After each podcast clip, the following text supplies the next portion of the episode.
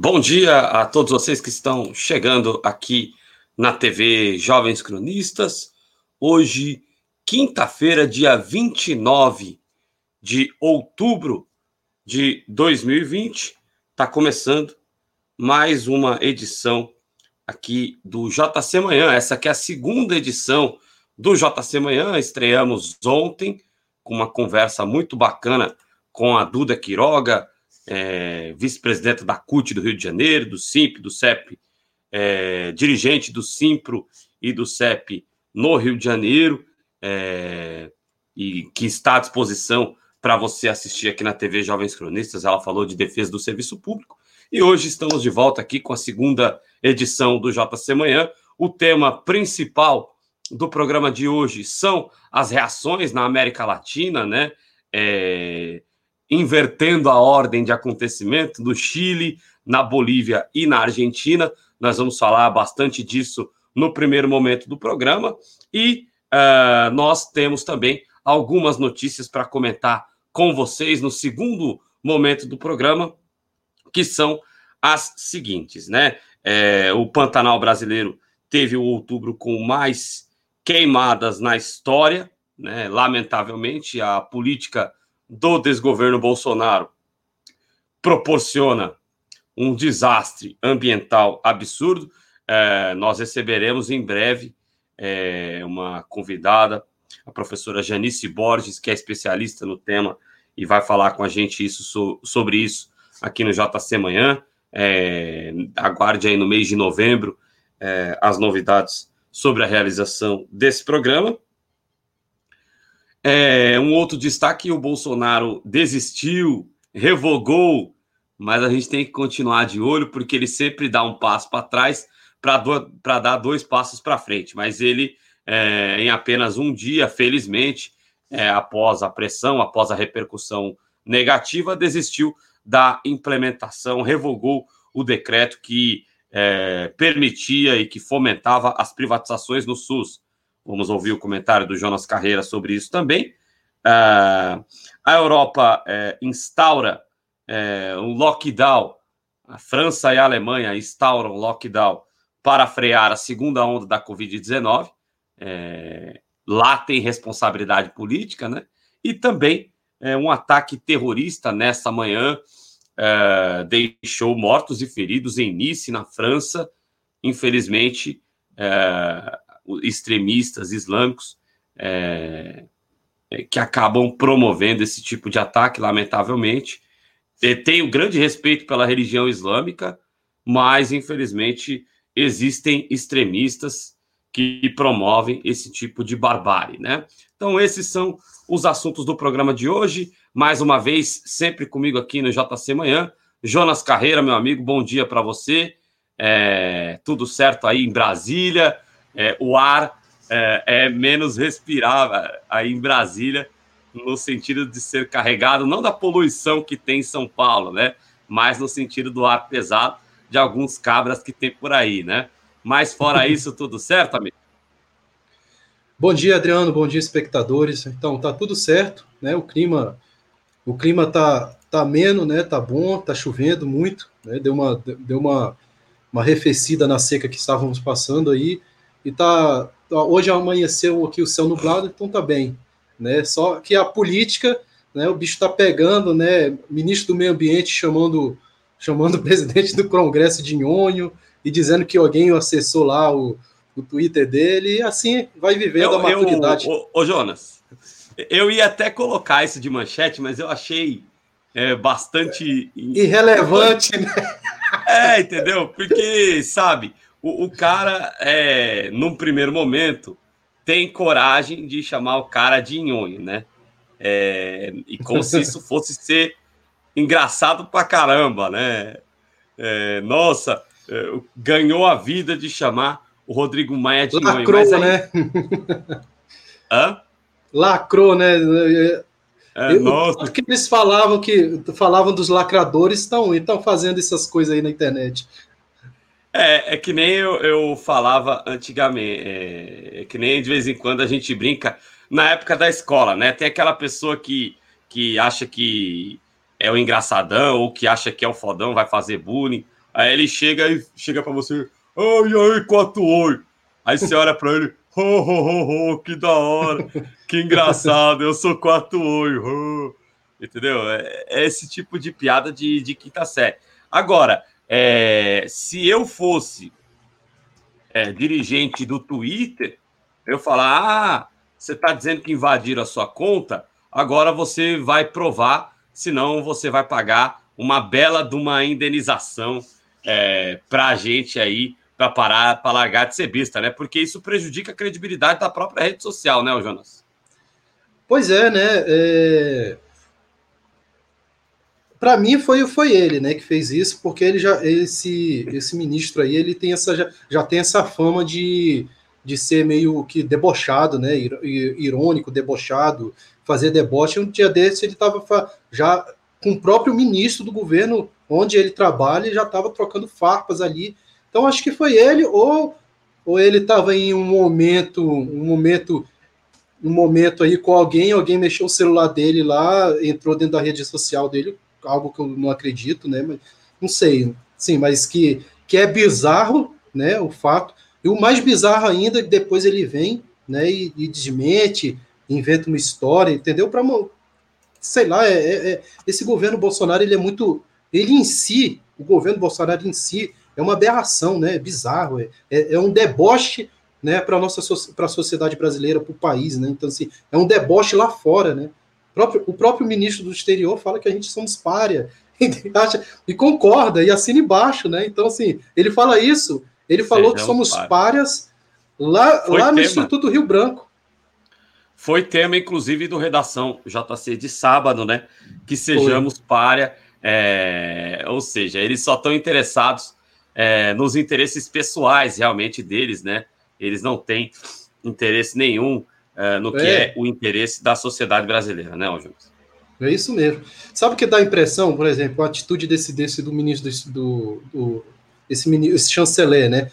Dá, dá a impressão que, que, que, contrataram esses, contratam esses caras justamente para acabar com a imagem do Brasil, porque né, não é possível, eu acho que eu acho que se colocasse, se colocasse, sei lá, se colocasse a minha avó como chanceler, ela teria consciência de não falar um negócio desse, entendeu? No Instituto Rio Branco, onde se forma, onde se formam os futuros diplomatas, né? um instituto ali que, que é um dos concursos mais difíceis. Aí você vai dar um discurso daquele, entendeu? Assim, é, é, é muito. Parece que sim que contrata um cara, não, vai, ó, vai ficar nesse, tu vai ficar nesse cargo aqui só para só para acabar com a imagem do Brasil. Então tu tem que falar isso, isso, isso. Não, não, não, não é possível isso. Isso daí não é muito desvaneio.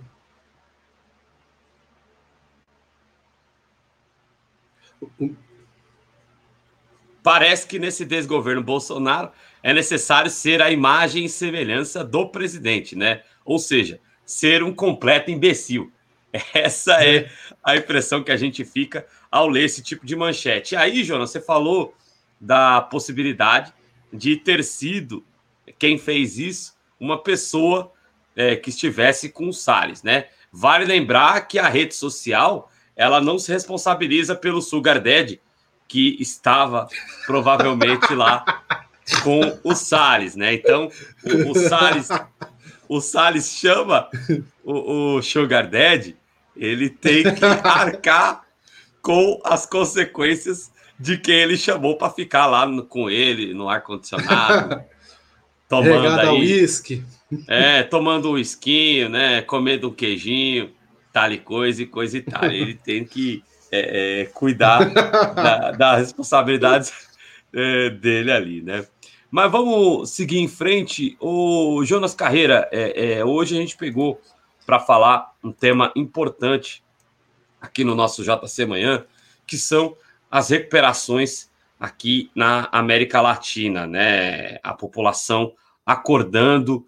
Uh, e aí a gente vai traçar até para aproveitar o fato de você ser historiador, de você ser professor de história, é, vamos traçar uma linha do tempo é, ao contrário, né? Da frente de agora, do que aconteceu agora no Chile, até a gente chegar lá na Argentina, que destronou, felizmente, é, o Maurício Macri, que promoveu reformas, é, contra-reformas ridículas na Argentina, que só pioraram a condição da população, é, instauraram uma grave crise na Argentina e a Argentina vem com humanismo é, se recuperando e vem é, conseguindo fazer com que a população tenha mantido os seus empregos, tenha mantido a sua renda, mesmo em momentos de crise.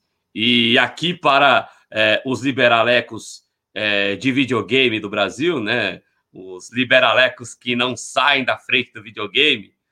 E aí eu não estou criticando quem joga videogame, eu também jogo, mas tem uns caras que nunca bota a cara para fora do condomínio e querem opinar no que é bom é, para a vida das pessoas e para a política, né?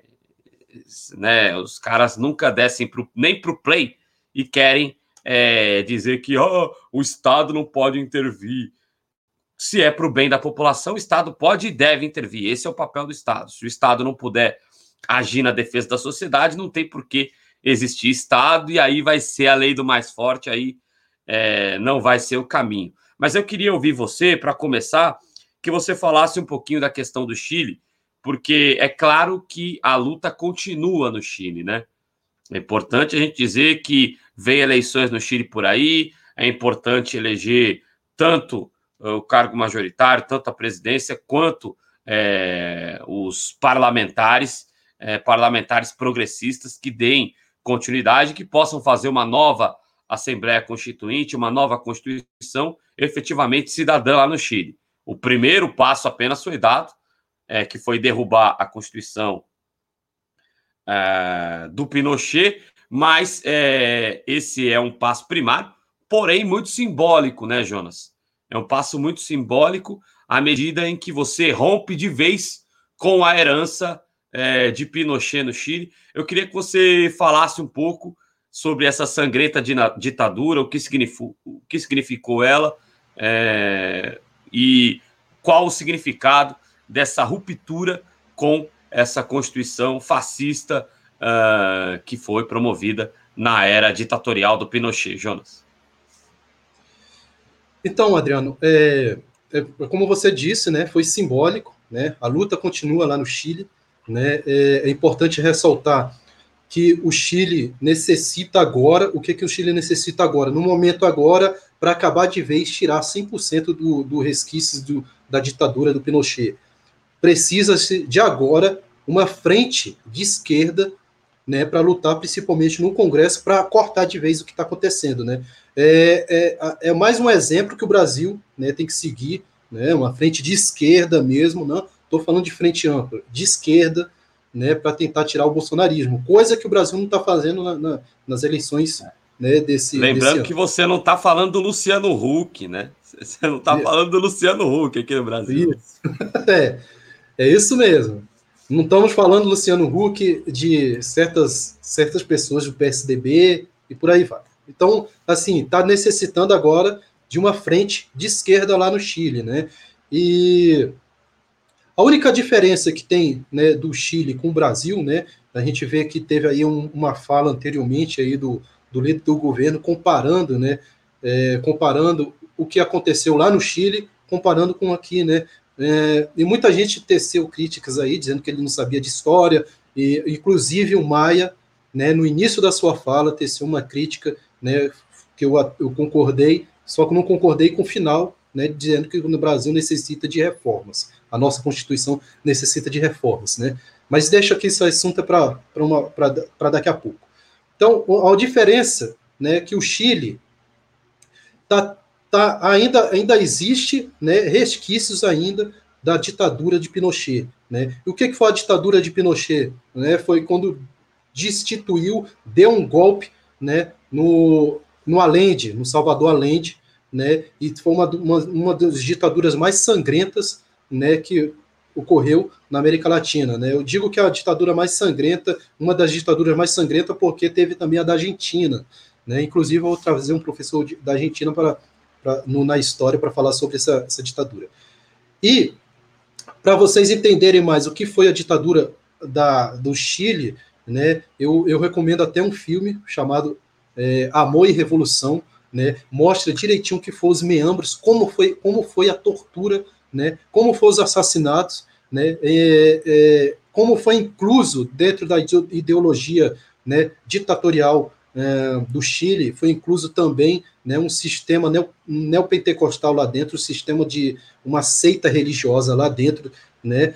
E, e é importante ressaltar que a ditadura chilena foi uma ditadura apoiada né, pelos Estados Unidos, assim como teve uma onda de ditaduras aqui na América Latina na época, né, apoiada pelos Estados Unidos, a da Argentina, a do Brasil em 64, e até hoje, né, até os dias de hoje, o Chile tinha esses resquícios dessa ditadura, né, inclusive a reforma da Previdência, né, uma reforma que foi copiada aqui pelo, pelo o, o empregado do Pinochet, que hoje está ocupando a cadeira de ministro da Economia aqui.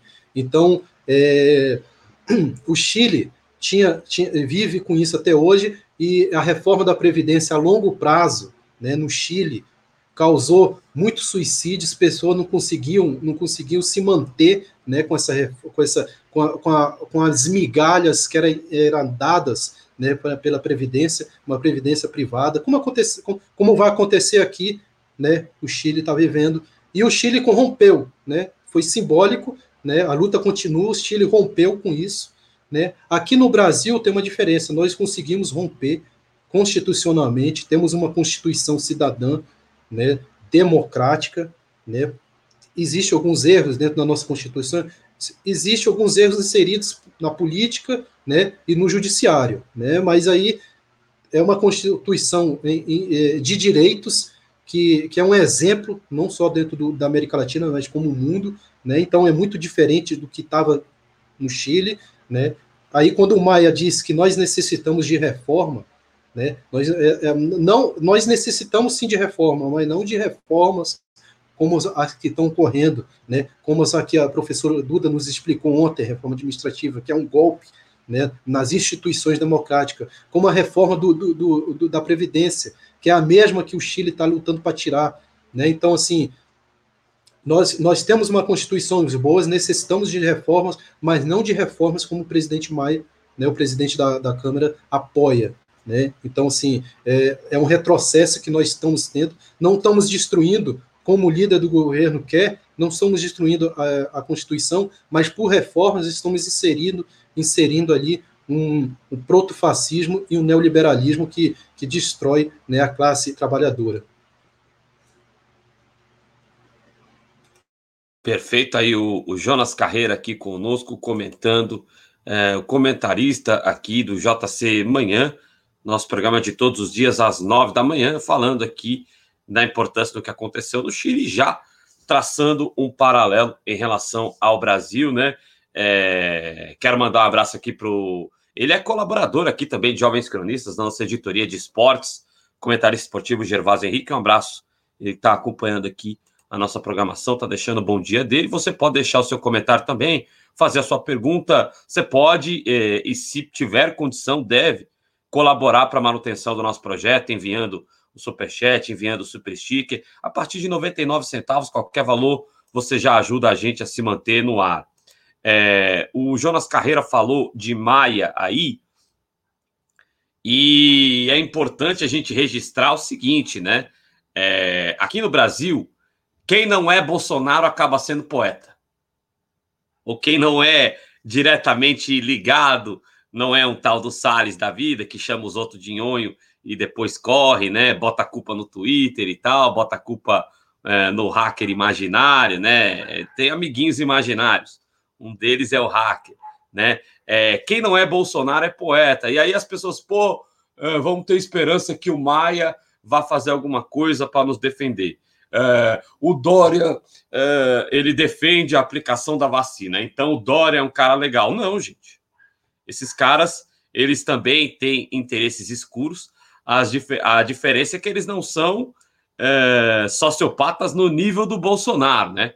Mas eles também são figuras terríveis, também são figuras que precisam ser debatidas, são figuras que têm interesses é, corporativos e interesses é, pessoais, aí, interesses das corporações as quais eles representam, que não são efetivamente os interesses da população. Então a gente não pode confiar em Maia, em Dória, é, nessa galera toda de jeito nenhum. Eu nem vou citar aqui o Alcolumbre porque ele é um zero à esquerda, não tem nada uh, ou um zero ao outro lado, né? Não tem nada a, a dar de direção para a gente aqui na sociedade, né?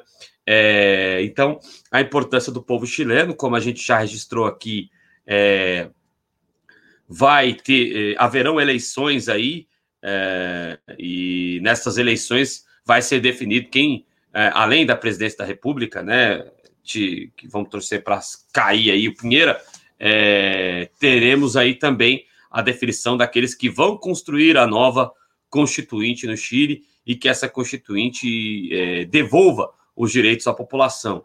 É, deixa eu corrigir aqui o GC, e aí a gente vai para a Bolívia, onde a gente teve é, uma eleição é, muito importante, e aí o MAS conseguindo eleger o presidente da República, né?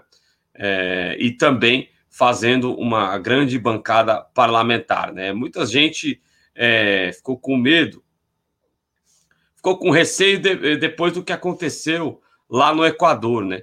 Infelizmente a gente tinha é, o, no Equador uma situação onde houve uma traição, né?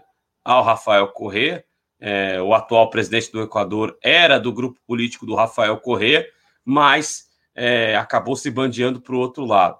É, apesar do nosso receio, apesar do receio de muita gente, é, a gente recebeu aqui os companheiros do Voz Latinas e eles deixaram claro que a possibilidade disso acontecer é muito difícil ou nula, porque lá o MAS é um movimento muito bem organizado e vai é, conseguir fazer com que a democracia na Bolívia seja retomada, né?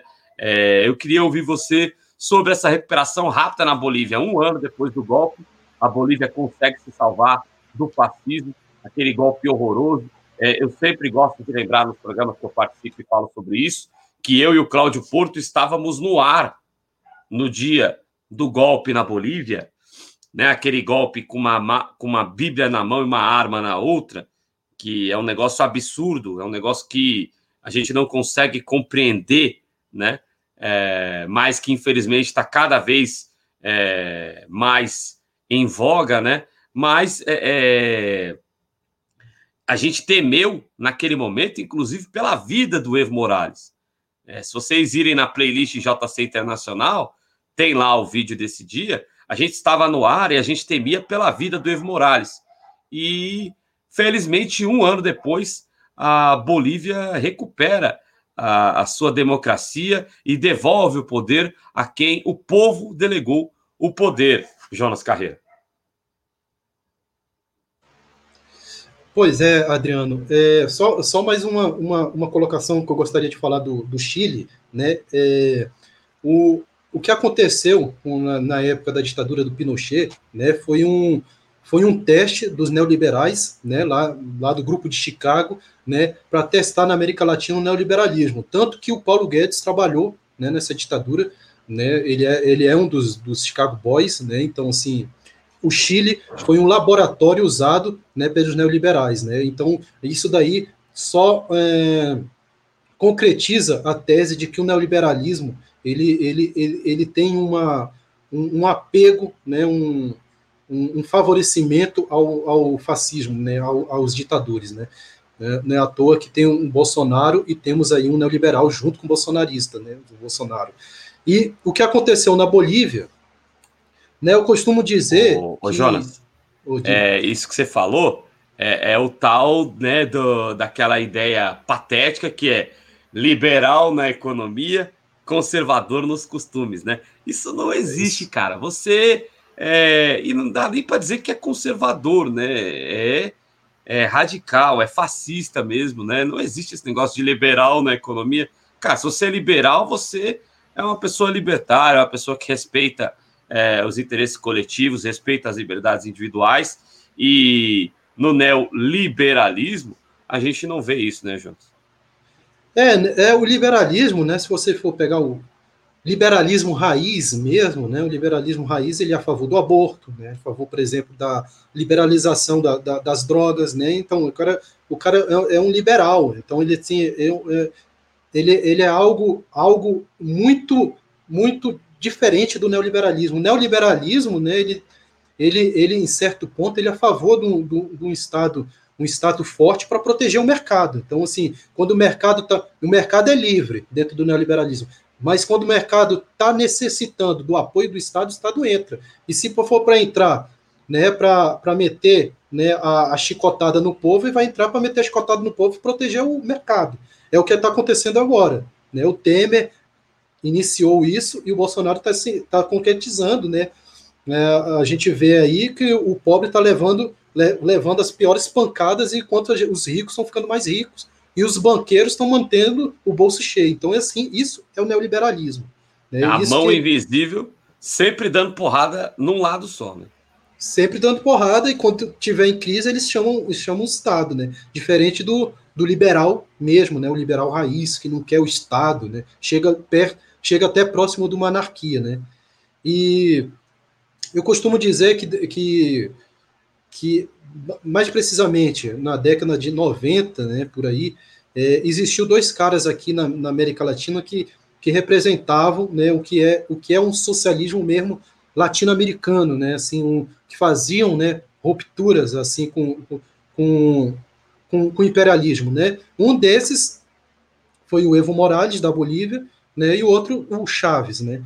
E o que aconteceu com, com Evo Morales né, foi foi um golpe né, imperpetrado pelo imperialismo, né, incentivado pelo imperialismo, um golpe que ocorreu não só com Evo, né, tentou se ocorrer lá com, com Maduro, né, é importante ressaltar que o Chaves também, logo no início, tentou também, tentaram também derrubar o Chaves, derrubaram o governo petistas aqui, né, e, e, e foi uma onda né, de golpes que ocorreram, Importante ressaltar que os golpes de hoje em dia não é aquela coisa que aconteceu nas ditaduras militares, botava tanque de guerra lá na frente do Planalto e tudo, foi golpe ali, né? Se preciso for, usa uma Bíblia para dizer que está ali em nome de Deus, né? Mas debaixo você vira a página da Bíblia, tem uma, uma ponto 40 ali, se for necessário for, usa ponto 40, né? Então, assim, esses. E, e, e um desses caras assim que eu acreditava né, que faziam, que eu acredito, né, que faziam, que fez uma ruptura mesmo com, com, o imperialismo, foi golpeado, foi o Evo Morales. Então, assim, foi, foi uma, uma coisa assim tenebrosa que aconteceu com o Evo Morales, né?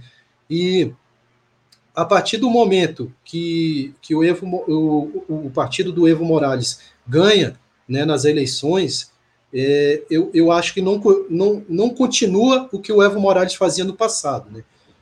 É, foi um acordo que houve com o imperialismo, né? A gente vai viver uma espécie, lá, a Bolívia vai viver uma espécie de socialismo meio que liberal lá dentro, né? Eu não acredito também que não haja o que ocorreu é, com o Equador, né, na, na, figura do Lene, né? Não acredito nisso, é, até porque que o, o, passado do Evo Morales é, é um passado que carrega uma, um espírito de revolução, revolucionário, né? E não acredito que não, não haja. Mas o que eu acredito que aconteceu foi um acordo, né, um acordo com o imperialismo, de que, ó, a, no, no, você faz esse acordo aqui, abre essas portas aqui para a gente, e você pode fazer as suas políticas aí públicas, sociais, tudo no, no, no esquema né, ao qual um, um, um, sistema eleitoreiro propõe dentro da América Latina. Né? Ou seja, se, se houvesse dentro da Bolívia uma ruptura com o sistema, né, aí sim eu acreditaria que seria algo, algo bolivariano mesmo. Né? A continuação do bolivariano ia ser chutado mesmo os fascistas, mas não, eles, eles aceitaram numa boa, não teve quebra-pau. Então, assim, eu acho que é, é, o, é o que foi o PT. Né? O PT ele não rompeu com o sistema, o sistema imperialista, mas fez umas. Ele fez a carta aos brasileiros e ele só foi eleito depois de fazer a carta aos brasileiros lá e, e, o Lula se orgulha de dizer que todo mundo lucrou no governo dele. Você acha então que o Luiz Arce vai fazer? A gente não está ofendendo o Lula aqui com isso, hein, gente. E, e, a gente foi beneficiado por políticas públicas do Lula. Mas você acha que o Luiz Arce vai fazer uma conciliação de classes? É isso que você é, teve. É isso que eu acho. É isso que eu acho.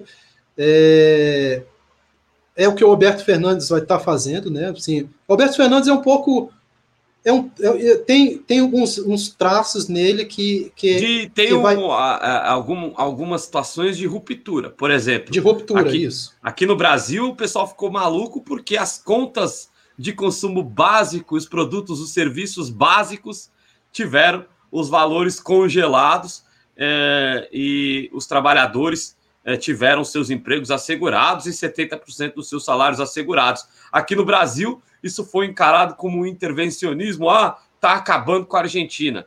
É, mas isso, é, o que aconteceu na Argentina através do Alberto Fernandes, é, foi algo importante na defesa dos interesses do cidadão argentino, né, o Jonas? É, é, o Alberto Fernandes ele tem, ele tem um, uns traços que, que, são, digamos assim, nacionalistas, né? Sim, então, mas, mas como eu acho assim, eu acho assim, o que, que aconteceu na Venezuela? O, o Hugo Chávez ele foi democraticamente eleito, mas logo depois ele foi rompendo com o sistema, né, principalmente o sistema eleitoral, né? Então assim ele rompeu, né? É, não aconteceu o que, o que aconteceu com essas com esses socialismos liberais que aconteceu aí. O, o, o petismo, né, o Lula, né, voltando aqui a exemplo do que aconteceu com o PT. O PT não rompeu, né, não rompeu com o sistema, ele não rompeu com o imperialismo. Né, ele, apesar de ter feito um, um, um desculpa a palavra, um, um puta sistema de distribuição de renda, né, levou o, o, o, levou o pobre a um patamar aí assim é, bom, né, digamos assim, tirou o Brasil da fome, mas não rompeu né, com, com sistemas de oligarquias que o Brasil tem e que é histórico. Né? Por exemplo, um exemplo que nós necessitamos agora, que o PT poderia ter feito naquela época, é a taxação das grandes fortunas, e não foi feito. Se tivesse sido, sido feito hoje, não teríamos um, o que está acontecendo hoje, né? essa, essa esse, esse, essa desigualdade abissal que está acontecendo. Então, assim, o PT não foi bom, não, foi, não, não, não teve muita, muito favorecimento né, nas políticas de desigualdade social, mas em compensação distribuiu renda, né, incentivou o consumo, né, botou ali a classe trabalhadora dentro desse sistema capitalista, incentivando o consumo, né, não deu uma, não, não mostrou né, os caminhos para uma consciência de classe, né, inseriu né, a classe trabalhadora dentro do, do, do, sistema capitalista. Isso a gente vive né, no, aí no, na, América, na, América, no, na América Latina, né, estamos vivendo isso. Chama-se, eu costumo dizer, é, socialismo, socialismo liber, liberal. Né, o senador Requião chama no, no Twitter dele de esquerda liberal. Né, é isso que estamos vivendo, isso que nós vivemos, né, não teve ruptura nenhuma, o Alberto Fernandes, apesar de ter né, aquela coisa aguerrida de um, de um, de um, de um socialismo, né, ele, não, não, ele não tem resquício, personalidade nenhuma do bolivarianismo, né, ele ainda, ainda, ainda tem uma aproximação dentro do, do neoliberalismo, do imperialismo, né, não teve ruptura nenhuma.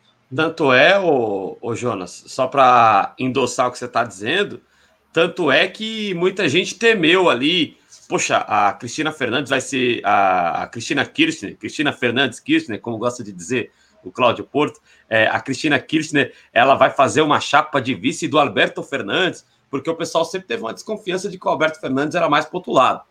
É, mas dentro do que é, é, isso que é meio confuso, mas é, que eu concordo com o Requião, dentro do que é essa esquerda liberal, essa esquerda inserida dentro do capitalismo, o trabalho do Alberto Fernandes é bem interessante também, né? É, realmente. Agora sim, agora é, não temos como fazer uma ruptura com o sistema eleitoral no momento, né? A esquerda, na minha opinião, a esquerda se encontra assim perdida, né? Então, assim, é muita é muita coalizão de ideia. Não chegamos ainda numa frente de esquerda para lutar para fazer uma realmente uma ruptura, né? Assim, mas é claro que o sistema eleitoral, né, nós, nós podemos, com o nosso voto, colocar, de repente, um socialista liberal lá dentro que pode melhorar a situação. Né?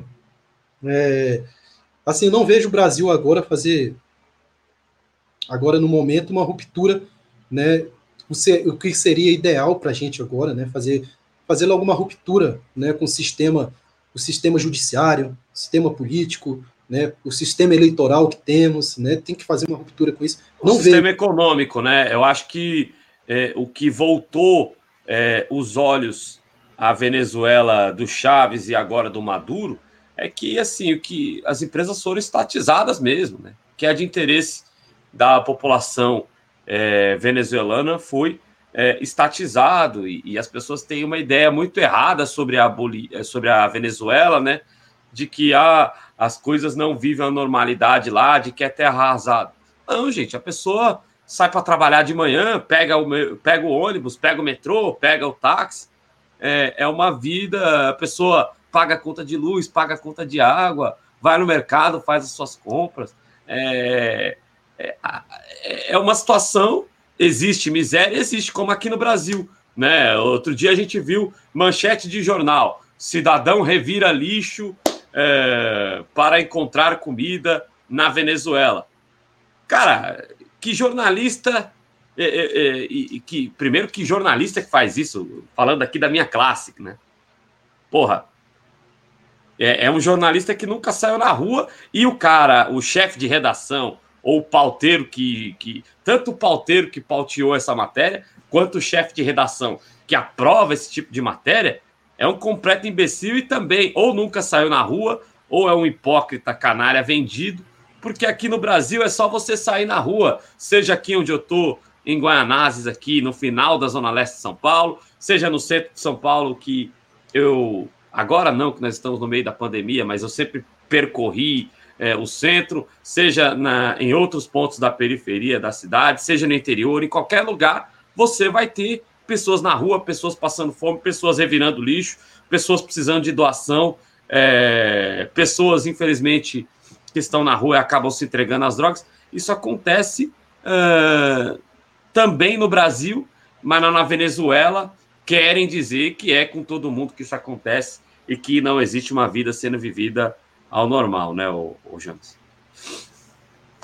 É, né, Adriano? É, o, o capitalismo, né, um do, uma das estruturas que, que, que gera lucro né, para o grande capitalista é a desigualdade social, né? Então, assim, quanto mais desigualdade social tiver, né, mais, mais lucro o, o capitalista vai ter, né? Então, assim, você vê países aí com, com PIB altíssimo, né? Só que a compensação, a desigualdade social né, é alta dentro desses países. A Índia é um. Né, e o, o governo petista não conseguiu romper com isso, né, não conseguiu tirar mesmo a desigualdade social, que é altíssima aqui.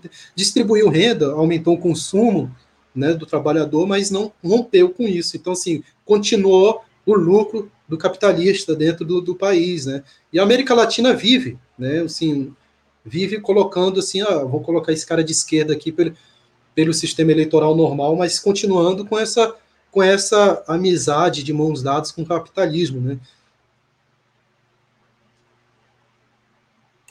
É verdade, Jonas. E aí, para a gente poder, é, acho que a gente deu, falou um pouquinho sobre é, a, o Chile com essa derrubada da Constituição é, do Pinochet, a Constituição fascista, a Constituição ditatorial do Pinochet, desejando que o Chile possa concluir o processo, que é eleger é, uma nova presidência e parlamentares que vão fazer uma Constituição efetivamente cidadã, uma Constituição que dê de volta os direitos é, retirados aí da população é, chilena, né? É, que o Paulo Guedes, como você bem lembrou, participou da destruição é, dos direitos é, da população chilena, participando do governo ditatorial do Pinochet é, a situação da Bolívia com essa eleição do Luiz Arce e uma eleição onde teve também é, um, grande número de parlamentares do movimento ao socialismo, que é, é, importante, né? O partido do Evo. Claro que tem essa questão de que vai ser um governo menos disruptivo, mas alguns setores é, é, têm, por exemplo, os companheiros lá do, do PSTU, é, eles dizem que já no, no governo Evo Morales é, já existia uma espécie de conciliação ali, segundo eles, né, onde uh, a economia boliviana cresceu porque justamente abriu para o, o, capital. Né? É importante lembrar que nos governos do Evo Morales, o, a Bolívia registrou a maior taxa de crescimento econômico é, da sua história e uma taxa de crescimento econômico maior do que a dos outros países, os países vizinhos aqui da América do Sul, da América do Sul, perdão, e a Argentina, que é, no governo do Alberto Fernandes conseguiu é, frear é, toda a destruição que via sendo promovida pelo Maurício Macri. E aí eu queria, para culminar esse tema inicial do programa de hoje, saber de você, Jonas Carreira, como você é, vê é, a situação do Brasil nesse contexto, porque enquanto a gente vê os países se recuperando, é, a gente vê uma reação tímida ainda em relação aos mares que representa o bolsonarismo. É, você acredita que é, em 2022 dado o que a gente está vendo na eleição de 2020, uma tímida reação é, dos setores progressistas da sociedade, uma tímida reação nas urnas. É claro que as urnas não foram abertas ainda, né? É, a gente está no campo das pesquisas eleitorais ainda, mas você enxerga que em 2022 a gente pode sair dessa, ainda mais num contexto onde a gente, é, pelo menos eu, tenho poucas convicções de que será, por exemplo, o presidente Lula o candidato. Tem um caminho para em 2022 o Brasil romper com o caminho do fascismo, como fizeram Chile, Bolívia e Argentina, ou João Carreiro? Então, é, então Cláudia, é, o Adriano, é importante ressaltar também, né? Nós, nós, tom, nós estamos vendo todos, toda a conjuntura da América Latina, mas existe uma coisa ocorrendo lá, nas, lá nos territórios acima, né? que vai ser muito importante também na, na geopolítica da América Latina, né? Que é o quê? É as eleições da, do, do, dos norte-americanos, né? Assim, é, é, claro que o Biden não representa assim uma um, um, um, um anti-imperialismo, né? Ele vai ser a continuidade do imperialismo, mas a, vai o, o, o, chutando o Trump do, do, do, dos Estados Unidos, né? Uma política do Biden vai ser vai, vai mudar todo toda a conjuntura que está ocorrendo aqui embaixo na América Latina. Então, assim, na minha opinião, né, quem deveria estar tá agora era o Sanders. Ali, ali sim eu tinha alguma esperança né, de realmente ter um governo aí esquerdista né, no, na, lá no, na, no território norte-americano. Mas, mas o Biden. Mas aí, o, o Jonas, cê, é, desculpa te interromper, já te interrompendo. Aí você vê o que é o Deep State, né?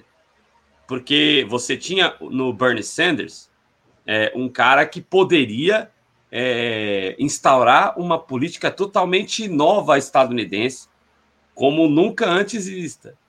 Você poderia ter uma ruptura com o sistema imperialista e de superexploração das outras nações do mundo, dessa espécie de governo mundial destrutivo que é promovida pelos Estados Unidos na figura do Bernie Sanders. E aí, é claro que eu, como jornalista, não gosto de fazer acusações sem os dados concretos. É, é por isso exatamente que eu não, não concordo muito com. É, olha, é, os números aqui do coronavírus são, deveriam ser três vezes maior, deveriam ser quatro vezes maior, mas cadê? Tem os dados concretos para a gente fazer essa acusação? Não tem. Então eu não posso corroborar. Eu sei que está subnotificado, sei que estão maquiando, mas eu não posso falar concretamente quantos são, porque eu não tenho estudos e dados suficientes para falar sobre isso, né? Foi o que aconteceu essa semana aqui na TV Jovens Cronistas. Mas é, é, o que eu posso dizer concretamente é que há essa influência do. Essa influência, não, essa determinação do Deep State, e que é muito estranho o Sanders é, ter perdido por uma figura como o Biden, que é ignóbia, que é uma figura pouco representativa, pouquíssimo é, representativa. E aí você tem agora na eleição estadunidense uma situação que você pode acabar, infelizmente, vendo aqui no Brasil, né? Você tem é, a espécie do Bolsonaro concorrendo com a espécie do Dória, né? Eu, eu traço muito esse paralelo. Lá na eleição estadunidense é, é como se fosse o Bolsonaro contra o Dória. O Biden é, não tem uma visão progressista. Né? É importante a gente deixar isso claro, mas é, é, pode é, é, fazer uma espécie de conciliação econômica mais inteligente né, do que tem feito o Donald Trump, que é algo extremamente ideológico, e, e é importante a gente registrar isso. A, a queda do Trump também tem uma reação dos setores progressistas da sociedade estadunidense. É, é claro que é, a gente precisa registrar isso, a gente seria até injusto com as pessoas que estão fazendo campanha contra o Trump se a gente não falasse isso. Porém, é, o próprio Deep State ele permite essa queda do Trump, porque ele, assim como o Bolsonaro no Brasil, ideologizou tanto a, a, a, sua administração, ideologizou tanto as suas políticas, que fez com que o, os Estados Unidos fosse prejudicado é, economicamente, na visão do mundo e no próprio aspecto de liderança, que é importante para os Estados Unidos. Né? Então, em certa medida, o deep state estadunidense permite essa queda do Donald Trump. Né? Se não houvesse essa permissividade, provavelmente nós teríamos que aturar o Donald Trump por mais um mandato, né, ô, ô Jonas? Pois é, Adriano. É, você vê que você vê que o imperialismo ele não possui bandeiras, né? É, claro que tá, o imperialismo está bem inserido dentro do, da, da, no, da rotina política norte-americana, né? Sim, mas a gente acabou de falar aqui de um socialismo liberal dentro da América Latina. Existe também lá nos Estados Unidos. Os democratas são essas figuras, né? Que representam esse, esse, essa, esse socialismo liberal, né? Assim, o, o imperialismo em si, né?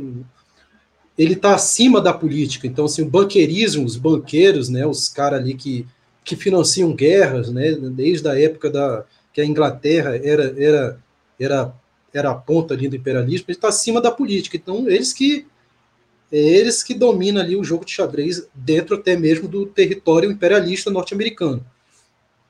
E a mudança, né, a retirada do Trump para o Biden vai ser uma quebrada, quebrada das pernas aqui do bolsonarismo, né? Até porque você vê que, por exemplo, uma figura como Al Gore, né, ele, ele representa o imperialismo, mas você vê lá naquela filmagem a qual o, o Bolsonaro fala que, que a, a, Amazônia, né, tem muitas riquezas, ele quer explorar a Amazônia. Pô, o Al Gore olhou ali, caralho, oh, desculpa aí, caraca, caraca, Não, que é... monstro.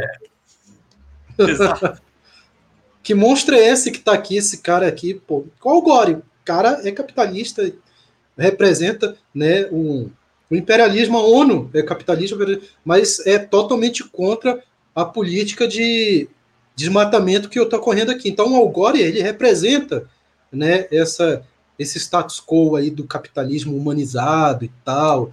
Então, ele com certeza ele ia fazer embargo contra o Brasil, né? Algo que o, o Trump não, não, não faz, né? Eu costumo dizer que o Trump, o Bolsonaro, essas figuras aí que está aparecendo fascistas, foram uma, foram um erro que aconteceu, uma, uma aberração né, que aconteceu dentro, de, dentro das políticas sociais de determinados países, que acabaram né, né, colocando né, esses, essa, essa, essas espécies de quimera, de Frankenstein, como o Bolsonaro, como o Trump. Né? O Trump ele, ele, vai, ele vai contra né, a globalização, que a globalização é toda a hegemonia do capitalismo inserida no, no, no, na geopolítica mundial. Então ele vai contra mas ao mesmo tempo é uma contradição, mas ao mesmo tempo ele representa o imperialismo. Então, então assim, é a hora, a hora agora, né, o, que, o que eu vejo é que, o, que o, o sistema né, capitalista vai retirar agora esses, esses cânceres, do, essas aberrações dentro da, do sistema e vai colocar agora figuras como, como o, o Biden, né? Então, por isso que eu acredito que o bolsonarismo né? O Bolsonaro em si é, uma, é, um, é um imediatismo dentro da política, né? logo, logo ele vai ser retirado, é, vai ser colocado um cara assim bonitinho que nem o Moro, né? meio que meio que democrata, ou eles fazem um acordo com um partido aí social liberal, né, socialista liberal, coloca por um tempo, depois destitui esse partido e coloca outro, e assim vai indo, né, sem ruptura nenhuma, Né? Então é assim que eu acredito. Eu acredito que o Bolsonaro é uma, é um, é uma doença né, imediatista. Esse vai ser retirada, acho que em 2022, né? Que devemos acreditar foi com 57 milhões, né? 57 milhões de votos que ele teve, não foi, Adriano?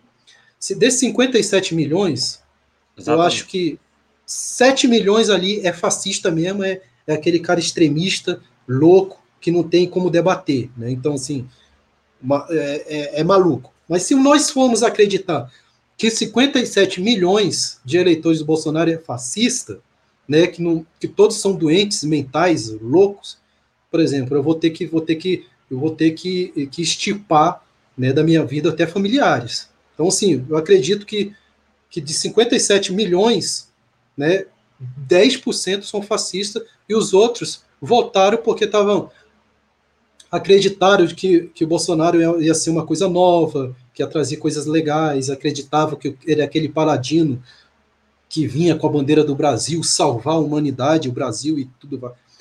O brasileiro tem isso, né, de, de acreditar em paladinos, em marajá, em caçador de marajás e, e por aí vai. E essas pessoas aí, que são a maioria dentro dos eleitores do Bolsonaro, estão desacreditadas. Eu acho que a popularidade do Bolsonaro não é o que era em 2018. Então, eu acredito que o Bolsonaro vai cair, né? Eu acho que o, o bolsonarismo é imediatista, é como está acontecendo lá nos Estados Unidos, é como vai acontecer no Chile, entendeu? Assim, vai cair, é como aconteceu também com o Macri.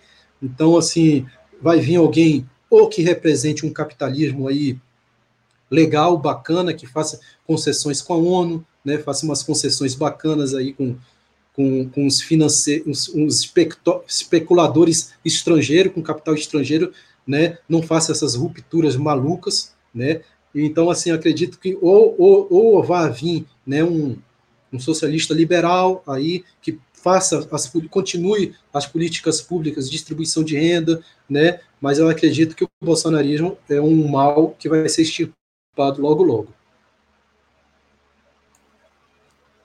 É essa expectativa é, que a gente tem, né? Que ao menos o bolsonarismo caia, né? E vamos tentar colocar um governo progressista para tentar fazer com que pelo menos uma parte daqueles direitos que foram nos tirados seja retomada, né? É, e parabenizando a população aí é, do Chile, da Bolívia e da Argentina por frear, é, pelo menos em parte, aí esses ataques que sofreram é, de, do fascismo, dos fascistas e do poder econômico internacional nos últimos anos. Parabéns a essas populações e que sirva de exemplo para o Brasil, né?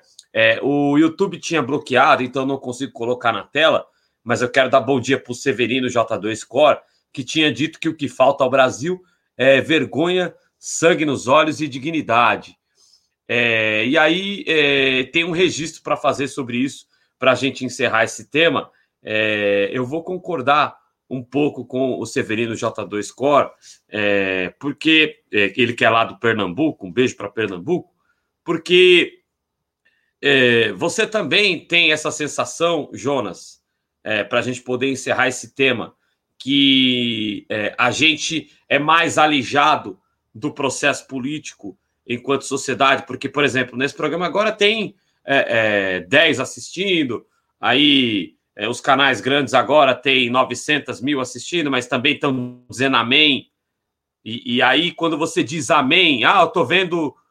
Eu não vou falar o nome do apresentador, senão vocês vão mudar de canal para lá mas eu tô vendo tal apresentador é, e eu vou de. Eu tô, nossa, amém, que inteligência, que supra-sumo. Não, cara, você tem que assistir o negócio e você tem que analisar, pô, o que, que eu vou depurar, o que, que faz sentido no que eles estão falando e o que, que não faz sentido. Quando você começa a, a, a ter é, um, uma verdadeira adoração pelas pessoas, também está errado, porque você vai perder o poder de crítica em relação a elas, né? Então, é, você percebe também, Jonas, um alijamento da sociedade brasileira do que é o processo político, é, uma falta de envolvimento é, de, fora da bolha em que a gente vive da sociedade, e isso acabou levando à eleição é, do fascino Bolsonaro no Brasil e pode levar à eleição de um Moro, à eleição de um Dória, à eleição de um Huck, à eleição de um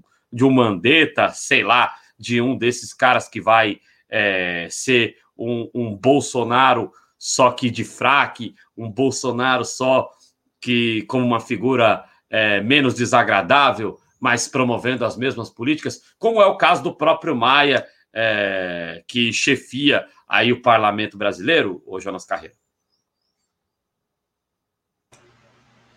Eu, eu, vejo, eu vejo sim, é, Adriano, eu vejo isso até dentro da própria esquerda, né? Então, assim, tem, tem, tem uma certa, tem certo, certos segmentos da esquerda que, que, que eles falam, né, para dentro da bolha deles mesmo, né? Eles não saem, né? E fora da bolha, eles lacram ali, fecham dentro da bolha deles, né? Então, assim, eles mesmos fazem a, a, a bolha deles mesmos e não saem, né? Botando, botando para a sociedade o que, o que tem que ser colocado na mesa. É isso, tá? A conjuntura é isso e tem que mudar isso.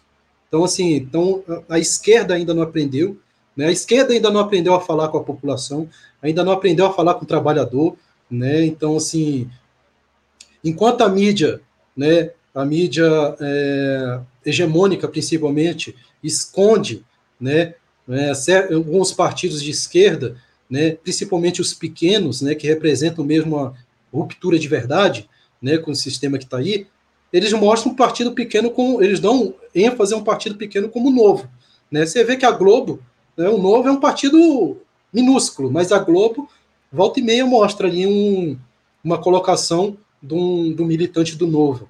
Né? Então, assim, enquanto isso, eles visibilizam né, partidos pequenos. Então, assim, e enquanto isso, a esquerda, em vez de furar né, essa bolha, ir para cima, né, é, tentar quebrar né, a ideologia é, neopentecostal que está inserida aí na, nas periferias, não, não, não, quebra, eles fazem aquela, aquela, aquela, aqueles discursos deles somente para a bolha deles e não saem para a rua né, tentando fazer o que não foi feito em 13 anos, que foi a consciência de classe.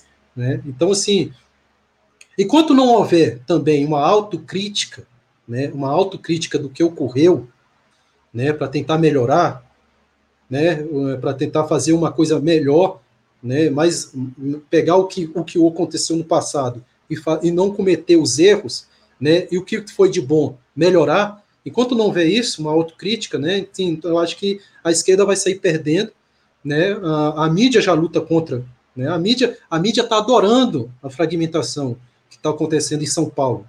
A mídia está adorando. Foi como o, o, militante do PCO falou ontem, eu concordo plenamente. A mídia está adorando dar ênfase ao Boulos, porque o Boulos representa essa fragmentação. E então, para eles, não e, tendo essa união. É, é uma derrocada, desculpa te interromper, Jonas, novamente, mas é uma derrocada do Partido dos Trabalhadores em São Paulo, que é o principal, e aí não é bairrismo, é, é, o, é só a constatação de que realmente é a capital econômica do país, é, todos os processos econômicos são decididos aqui em São Paulo, então uma invisibilização do Partido dos Trabalhadores é, na capital paulista, em São Paulo, tem uma importância tremenda para aqueles que desejam a, a o, o, o, Partido dos Trabalhadores um partido menor, né? É claro que quando, e aí sem criticar a figura do Tato, aliás, queremos aí receber o Tato também aqui no nossas eleições do JC, mas é, o Tato é, é um, uma figura que entrou com menor visibilidade para a, o é. processo eleitoral aqui em São Paulo, né, João? É, é, é uma. É, é, algo. Assim, eu não concordo, sabe? Assim, eu vejo.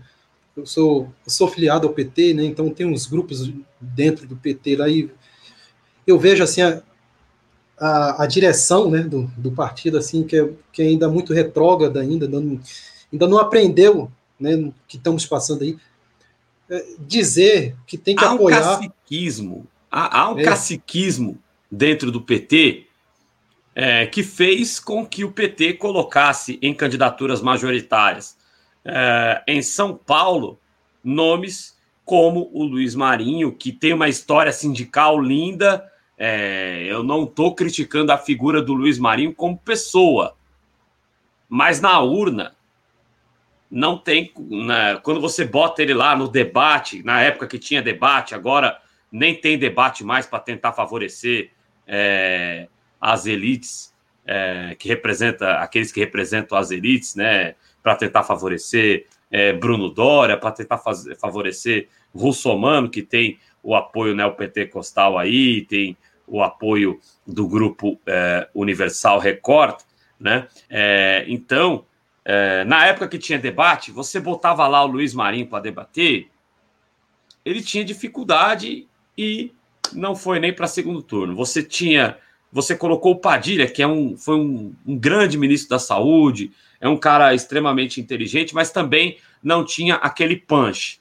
É, o caciquismo prejudica também o, o, Partido dos Trabalhadores, né? O ego, né? O, ego também, né? Tem, então, assim, apesar de. Eu, eu nem diria que, eu nem diria que é ego, porque se fosse questão de ego, ia ser sempre o mercadante na eleição. Entendeu? Se fosse questão de ego, é, é, no Paraná a gente teria a Glaze Hoffman de. Não estou criticando a pessoa, mas você teria uh, uh, os próprios caciques sendo candidatos.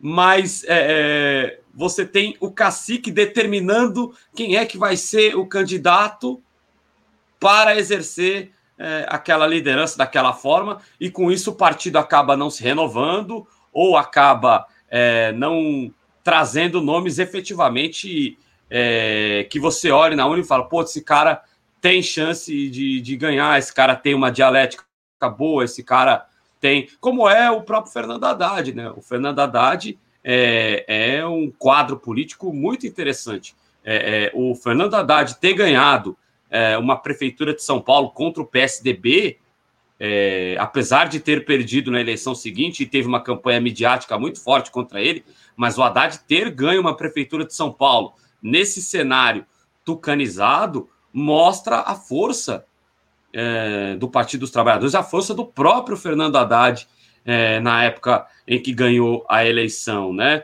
É, mas você, fora ele, você tem dificuldade de encontrar quadros aqui em São Paulo e os quadros que você acredita que, que podem ser quadros é, eleitoralmente competitivos não tem tanto apreço assim é, da executiva, é, do partido, né? Não tem tanto apreço assim das pessoas que são caciques aí dentro do Partido dos Trabalhadores, né? Então, é, eles, de certa maneira, o, aqui em São Paulo, o Partido dos Trabalhadores permitiu a ascensão de uma chapa com o Boulos, que tem uma capacidade de comunicação e é uma revelação importante da política, é um quadro importante.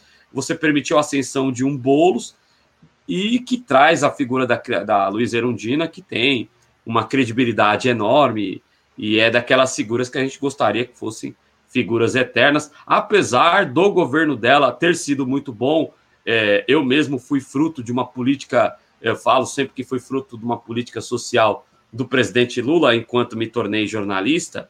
Graças à expansão do ProUni, eu sou hoje jornalista, mas eu também sou fruto de uma política social da Luiz Erundina, que investiu em mutirões, né? Eu cresci em um mutirão da Luiz Erundina, né? Então, sabe, é... você tem o Partido dos Trabalhadores aqui em São Paulo abrindo espaço para o crescimento de uma liderança de fora uh, do seu partido, né? Aí não dá para condenar o, o pessoal. É, eu ouvi ontem toda a conversa com o Eduardo Vasco, ou quase toda a conversa com o Eduardo Vasco. É, o pessoal, dentro do que está acontecendo aí, está dentro do jogo. Então nem dá para condenar eles de estarem felizes com o crescimento do partido, né? Já pensou se eles ganham é, porque enquanto não abrirmos as urnas, enquanto nós não estivermos lá é, no especial do domingo das eleições que nós vamos fazer aqui na TV Jovens Cronistas, é, a gente não pode ter certeza absoluta de que o Boulos não vai ser eleito. Então eles têm que estar, tá eles estão no papel deles de estarem felizes mesmo com essa possibilidade de crescimento do partido deles, né, Jones? É, é assim, o eu eu concordo com o da, da Benedita no, no Rio, eu concordo com a, a, maioria das escolhas do PT né, no, na, nas eleições, assim, mas com aí em São Paulo, eu não estou criticando o, o, Tato, né, não estou criticando ele, a, a, a, figura pessoal dele, eu critico a figura política, né, então não vejo no Tato uma representação do povo, assim, não, não vejo ele com... O Haddad não tinha popularidade, mas o Haddad ele tinha uma, vamos digamos assim, uma, uma oratória, né? Uma, ele tinha um, como você falou, ele tinha um pensamento dialético que, que, que, que cativava a classe trabalhadora. No Tato, ele, ele, ele, ele, ele, ele não simboliza isso, né? Uma, um, uma aproximação com a classe trabalhadora. Assim, eu acho que o PT tinha escolhas melhores para fazer, próxima, próximos ao povo, né? Então, apesar também do Bolos não representar muito assim, eu tenho, tenho, eu tenho amigos inseridos aí em São Paulo e dizem que não, o Bolos não representa uma aproximação dentro da periferia, né? Então, assim, é, o Tato, pior ainda, eu acho que a escolha foi errada. Assim, eu, eu sou petista, assim, se, se alguém do, do partido estiver me vendo, quiser me, me, tirar do PT, mas é, eu, eu faço essa crítica até mesmo dentro do grupo, né? Não, não, não não concordo com a escolha que teve, né? E quando o Boff, o Boff foi reclamar lá, né? O Boff foi reclamar, muita gente extremista dentro do PT fez críticas ao Boff. Pô, o Boff, Boff ia lá à Polícia Federal lá visitar o Lula, né? Ficava sentado, plantado, quase que 24 horas na frente da guarita ali da Polícia Federal para visitar o presidente Lula. Então o Boff tem todo, merece todo o respeito e merece sim ter, ter liberdade de criticar a escolha do PT. A gente vive num, num sistema democrático, num partido que se diz democrático. Então, o Boff tem toda, toda a liberdade, sim, de fazer a crítica dele. Né? Então, muita gente criticando, assim. E o, o que tem dentro do partido, não só do PT, mas de todos os partidos, né, de todos os partidos de esquerda, o que ainda existe, que tem que ser extirpado, é essa oligarquia política. E no PT tem muito isso, principalmente no PT de São Paulo tem essa oligarquia política, né? E, e um tempo atrás o PT estava fazendo coligação com o PSL. Lá no Rio de Janeiro, o PSL eu denunciei aí no Conexão PSL, fascista. E, e, e não voltou atrás. A dirigente, dirigentes nacionais do partido escolheram fazer coligação. Né? Então, assim, é, é, é uma coisa escrabrosa ainda, o PT ainda não aprendeu, foi, foi o partido que mais levou porrada em 2018, foi o partido que, que, que a oposição bolsonarista dizia que ia fuzilar, sabe? Eu fui voltar com a camisa, camisa vermelha, né? E eu recebia xingamentos no meio da rua de petista safado, sem vergonha, bandido, ladrão. Então, o, o anticomunismo, o anticomunismo hoje significa também um antipetismo. Mas o PT ainda não aprendeu que tem que mudar, né, que tem que fazer uma autocrítica, que tem que tirar essa oligarquia política para tentar voltar né, ao, ao, poder. Então a gente vê que nessas eleições não aprendeu ainda. Né? É claro que é claro que, é, que, que cada no primeiro turno cada partido tem que escolher, né, para depois. Mas o, o, principalmente São Paulo, que estamos vendo, é uma luta, né, contra o fascismo, né, contra contra uma hegemonia que São Paulo já vive há muito tempo, que é o tucanato. Então, era legal se tivesse uma frente de esquerda dentro de São Paulo. Né? A gente vê aí lá no Rio Grande do Sul o que está acontecendo. A Manuela Dávila está liderando dentro de, uma, de, um, de, um, território bolsonarista. Por quê? Porque lá houve a coligação. Né? Lá houve uma coligação de esquerda. Né? Então, sim, era que tinha que ter em São Ainda Paulo. que é, o pessoal tenha lançado lá a Fernanda Melchiona, que é também uma figura interessantíssima, extraordinária, né? Mas a Manu é, é, encabeçou a chapa junto com o Partido dos Trabalhadores, né? Um dos poucos casos aí que. É, porque o PCdoB resolveu lançar candidato no Brasil inteiro, até para possibilidade, de repente, lançar o Flávio Dino. Eu não vejo o Flávio Dino com alcance nacional, né?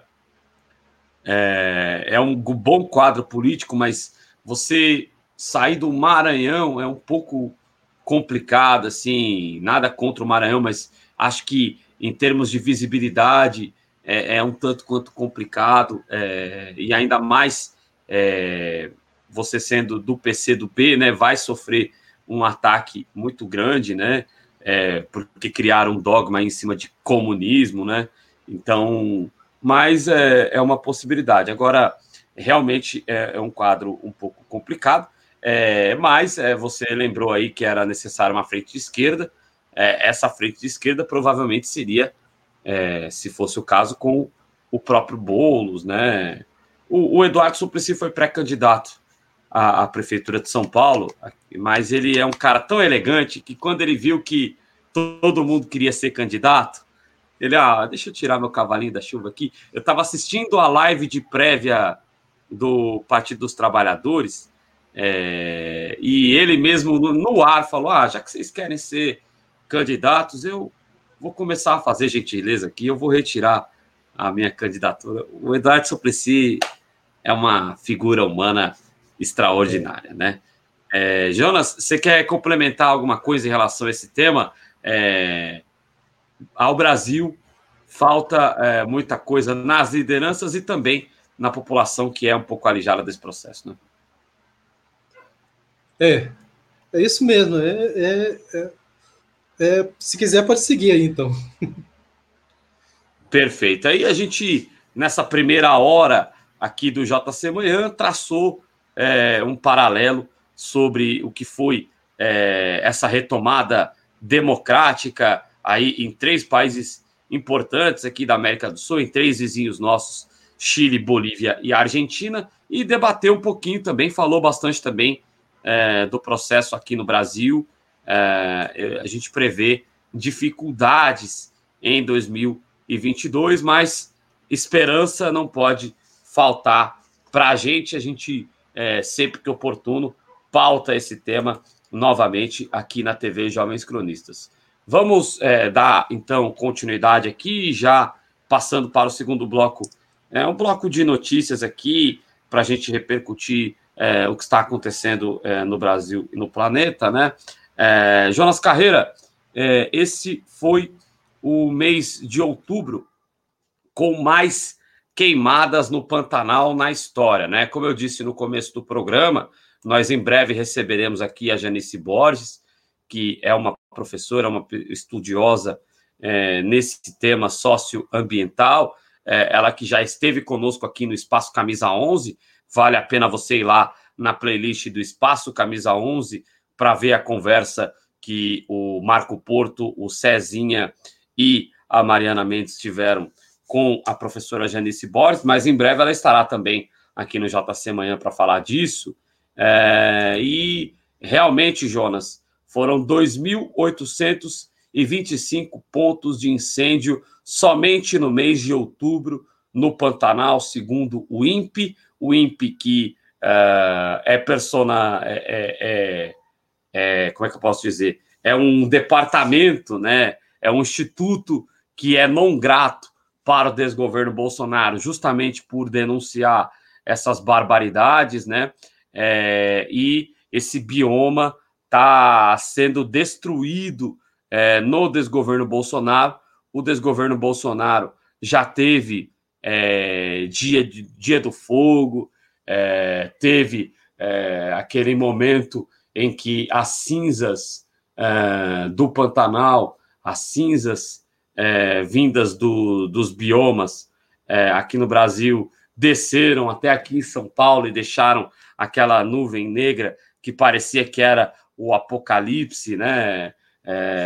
Momentos terríveis e um desgoverno que promove a destruição da nossa natureza, é algo que pode ter é, consequências graves é, à vida aqui no Brasil, né? É, inclusive é, circulam na internet aí é, projeções porque é, essa abaixo da linha do Equador, essa região abaixo da linha do Equador, no continente africano e no continente asiático, ela é desertificada, né?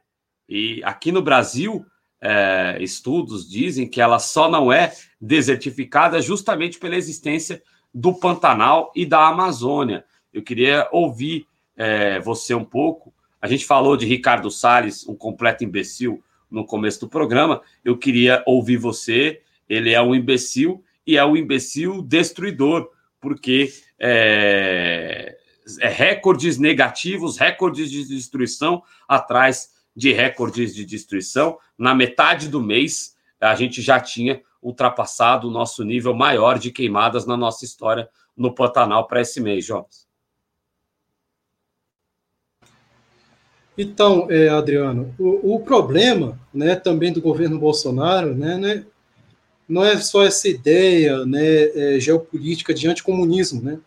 O, governo, o governo Bolsonaro também é anti-ciência. Né? Então, assim, é, quando o Bolsonaro fala que não tem como a Amazônia pegar fogo porque a Amazônia é água, né? Então, assim, a, a, água dentro inserida dentro da Amazônia vai, vai apagar o fogo. Quando ele diz isso, ele está sendo um terraplanista ali e está mostrando como é que ele, como é que é a cabeça dele, anti-ciência, né? Porque o Pantanal, né, é um é, é só água, é aquífero. O Pantanal é água, né? Então, assim, é, que, que o fogo fez com o Pantanal? Né? Destruiu rios lá dentro.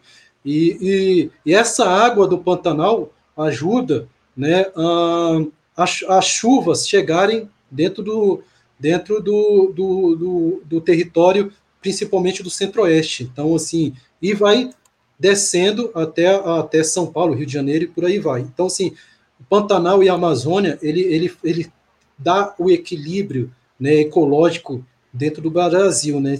Se nós hoje né, somos um grande exportador né, de commodities, de comida, né, nós alimentamos praticamente o mundo né, de comida. Então, assim, nós somos o celeiro.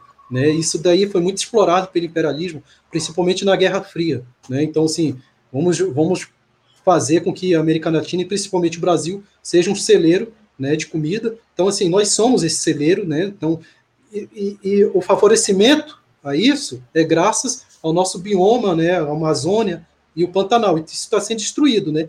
Então, quando chega aquele, aquele ruralista feudal, um cara tipo um, um, uma personalidade execrável, que nem, que nem o, o apresentador do, do, SBT, né, que disse que tinha que matar hipopótamo e, e, e, e, e mico-leão porque não serviam para nada. Então, assim, a, é, é, tipo, esse tipo de cabeça né, que vive no Império Romano ainda, que, que, ocupar território era por meio do multiposidex, né? Então, assim, é, é, é, um cara que tem a mentalidade da, da, é um, das é um rato, né? Pois ele é. Faz, ele faz jus ao nome dele, é um rato, realmente.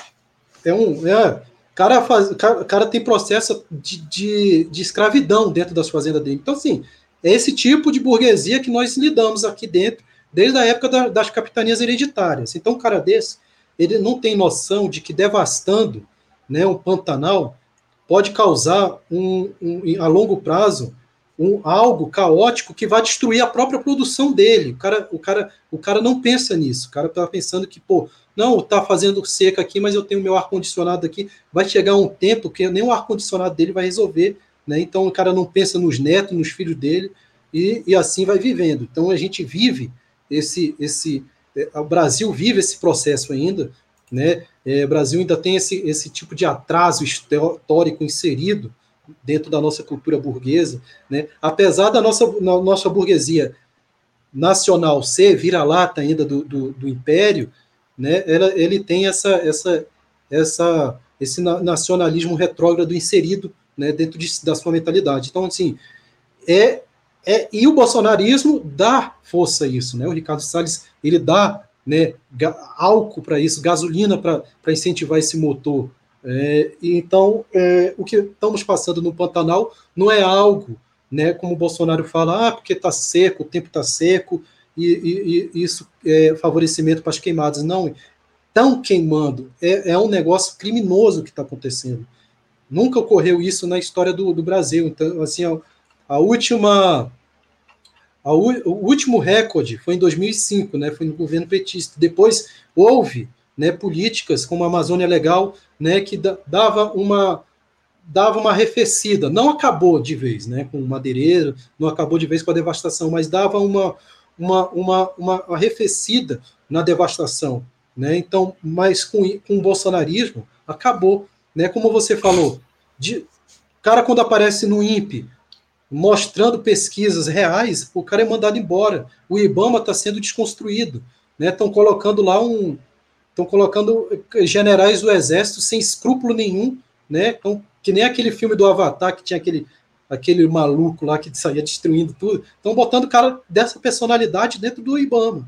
Sim, você vê que ah, mas no exército eles eles eles conhecem a Amazônia e tal, mas no exército tem cara ali que não tem o cara que não pensa como a ciência pensa. Tem cara ali muito muito ainda o general Helena era um, né? E ele chegou no Haiti, né, em vez de fazer uma política uma política de, de, de, de pacificação, né? A gente vê, ah, mas o Brasil participou do, da pacificação no Haiti. Participou, não. O general Heleno foi um genocida dentro do Haiti. Então, são cara desses aí que são inseridos dentro da Amazônia. Né? Então, não, o Exército Brasileiro tem muitas figuras assim, né? muitos, muitos caras que não têm essa mentalidade de que tem que preservar né, a, o, o, bioma, de que tem que preservar a Amazônia e o Pantanal. Tem cara que é muito sem escrúpulo nenhum. Então, assim, é, é essa situação que estamos vivendo o Pantanal está sofrendo sim essa, essa, essa, esse recorde de queimadas, e isso não é, não é, não é decorrente do, do, do da natureza, isso é decorrente de, de da, da pata do ser humano. Né? Então, o ser humano que está fazendo isso é criminoso, é um crime contra a humanidade, é um crime contra, contra a soberania, é um crime isso. Então tem que ser julgado isso. Né? Assim, então é isso que eu vejo com otimismo quando eu falo que que uma mudança de um Trump para um Biden pode ser que melhore esse, esse tipo de política aqui dentro do Brasil.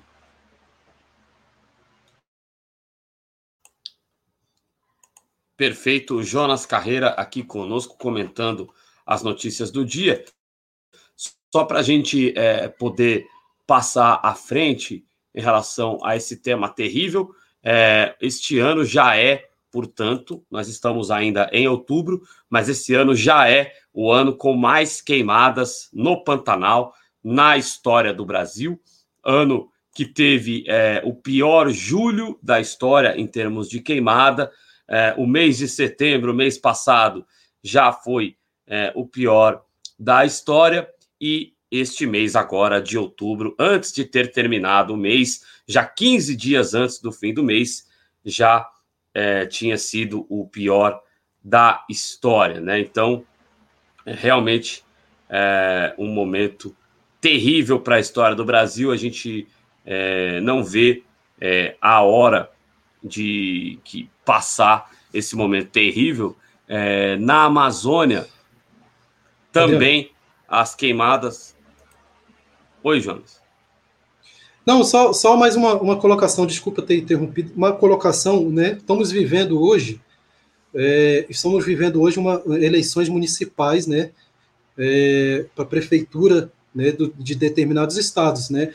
É importante o nosso voto também quando nós vemos esse, essa questão do meio ambiente nesse período, né? Por exemplo, é, o norte, né? Principalmente a Amazônia, né? É, Manaus, né? Por exemplo tem, temos que ficar ligado né, nas prefeituras, nos políticos inseridos lá dentro, né, que tenham né, esse, essa, essa ideologia de proteção do meio ambiente, porque Manaus é onde está né, inserida a, a, Amazônia, né, então, assim, é importante o, o, voto em pessoas que tenham a, a capacidade né, científica de poder preservar o meio ambiente, né, porque nós vemos que, por exemplo, lá, lá em Manaus, eu, né, minha boa parte da minha família é de Manaus, boa parte não, a maioria, né, muito tempo Manaus votou em prefeituras né, que queriam destruir, que nem o que tinha prefeito lá dentro de Manaus, né, que queria acabar com a Amazônia e construiu construir indústrias dentro da Amazônia, né? Não é que eu seja contra a industrialização, mas tem que ter, tem que ter indústria, mas que também o cara tem que pensar que também né, tem que se preservar o nosso bioma. Então, assim, também é, vale ressaltar, a gente tem um problema no, no governo federal, né, na, na, preservação do meio ambiente, mas é importante votar né, para a prefeitura em uma pessoa que tem essa consciência de preservar o meio ambiente. É, Jonas, e você falou aí de Amazônia, né? Eu até é, ia também trazer, e vou trazer também a seguir um, um, dado rapidinho sobre a Amazônia. O Jonas falou de Amazônia, a gente recebeu aqui eh, o candidato do Partido dos Trabalhadores essa semana, né, a Prefeitura de Manaus, o Zé Ricardo, né, o Zé da Kombi, o Zé Ricardo, ele que é candidato pelo Partido dos Trabalhadores e é, na última pesquisa do Datafolha, é, está em quinto lugar nas pesquisas com 8%. É, porém, ali tem o segundo colocado tem 16%, né? É, ele na pesquisa anterior apresentava 10% e caiu para 8%, né? Foi é, estava na quarta posição, foi ultrapassado pelo candidato do Republicanos, que tem 9% na quarta colocação na pesquisa. É, vamos torcer para que Manaus saiba escolher é, com inteligência aí candidato progressista para a prefeitura da cidade, né? Vamos acompanhar isso. Só para terminar aqui o que eu ia dizer em relação à Amazônia, é, também já este ano é, as queimadas já ultrapassaram as vistas é, durante todo o ano passado, né? Já temos 2.697 focos de incêndio a mais do que os contabilizados no ano passado é, na Amazônia. Então, é uma situação muito difícil para os biomas do Brasil, seja Amazônia, seja Pantanal, seja Mata Atlântica. É, nós estamos vivendo um momento ecológico dramático na história do Brasil. Falando nisso, ontem as meninas do Esquerdelas receberam aqui o grande Carlos Mink, né? É, é, as, meninas, as meninas conseguem fácil o que a gente demora muito tempo para conseguir, às vezes nem consegue, né? Mas fico feliz que as meninas do Esquerdelas tenham recebido o Carlos Mink aqui, que foi um grande ministro no, do meio ambiente é, com Lula e com a Dilma Rousseff. Vamos é, dar continuidade aqui. É, Para a gente terminar aqui o nosso bloco brasileiro, o Bolso... ontem a gente falou, inclusive recebemos a Duda Quiroga aqui, né, Jonas? Ela que é vice-presidenta da CUT do Rio de Janeiro, também lá do CEP do Rio, do Simpro. É... E a gente recebeu a Duda e falou sobre os ataques ao serviço público, né? Ontem foi o Dia do Servidor Público. Hoje é o Dia Nacional do Livro, né? Vamos todos ler, vamos todos é, incentivar a leitura. É, e ontem foi o Dia Nacional do Servidor Público. E, é, por decreto, o Bolsonaro abria caminho para a, o fatiamento, a privatização do SUS, inclusive com unidades básicas de saúde podendo ser efetivamente privatizadas, um passo além da, desse passo que já é as OS, que já é um passo perigoso. Com a repercussão negativa, o Bolsonaro revogou esse decreto, mas a gente precisa continuar alerta, né, Jonas? Eu, o Bolsonaro geralmente dá um passo atrás para dar dois passos para frente. É isso mesmo, é exatamente isso, Adriano. É, eu estava observando, né, muita gente comemorando né, que tava, o Bolsonaro tinha recuado por causa da pressão, né, pressão virtual, né, sim, realmente, é, pressão virtual, né, é uma militância que tem que ser considerado, né, não é à toa que nós estamos aqui, né, então, assim, é considerado uma pressão, é considerado é, a militância, né, virtual, né, deve ser considerado, mas eu acho que o que fez ele voltar atrás não foi nem tanto né, essa, essa pressão do hashtag lá eu defendo o SUS. Né, eu acho que teve uma pressão política. Né, né, nós estamos vivendo num momento eleitoral e que, claro, ele quer todo, ele quer que todo o, o, o eleitorado dele uh, vá votar em pessoas como o muçulmano, né? Então, assim, ele, ele dizer que vai privatizar o SUS e ele vê é, toda essa movimentação popular def, em defesa do SUS, ele vai voltar atrás por causa da pressão política que os caras devem ter falado, não, tem que voltar atrás até pelo menos a, elegerem a gente aí e depois você você conclui aí seu, seus ideais apocalípticos, né, tenebrosos, satânicos, né? Então assim, é, é como você falou, ele dá um passo atrás aí, mas ele está preparando para dar dois. Então assim, é, a pressão popular, principalmente nas redes sociais, foi boa, foi legal, é válido? É, mas eu acho que teve aí algo, algo, algo pensado politicamente para que, para que ele voltasse atrás e não desistisse 100%. Né? Ele só deu uma recuada, mas acho que o, o ideal dele privatizador, né, eu acho que ele vai concluir em, até 2022. Então, assim, a luta tem que continuar, né, a luta virtual tem que continuar, a militância na rua tem que continuar, né, e eu acho que só foi um, um passo atrás que ele deu, preparando para dar aí o, o, o golpe final aí no SUS. É isso aí. E, claro, estar atento e fortes, porque após a eleição, a expectativa é de que venha muita destruição por aí após a eleição. Né? Então, a gente precisa de luta e saindo a vacina é rua. É rua para tentar aí é, ao máximo minar esse desgoverno Bolsonaro. É, a Mitscoin está aqui. Está é, dizendo que o Rui Costa também fez parceria público-privada na saúde pública da Bahia, né? É, vamos pesquisar melhor sobre isso e aí a gente é, trata disso aqui no programa, né? De repente até recebe alguém lá de Salvador para falar sobre isso com mais propriedade. Aí a Bitcoin participando do programa, colaborando aí com os comentários aí no programa de hoje. Vamos fazer para poder encaminhar o finalzinho do programa. Vamos fazer um bloco internacional aqui e é, responsabilidade política é outra coisa, né? O, o político ele é eleito uh, em primeira medida para é, atender aos interesses coletivos da sociedade, né? Então, não estou dizendo aqui que na Alemanha não tenha desigualdade, não estou dizendo aqui que na Europa não tenha desigualdade, que seja o modelo que nós devemos assumir, o modelo liberal.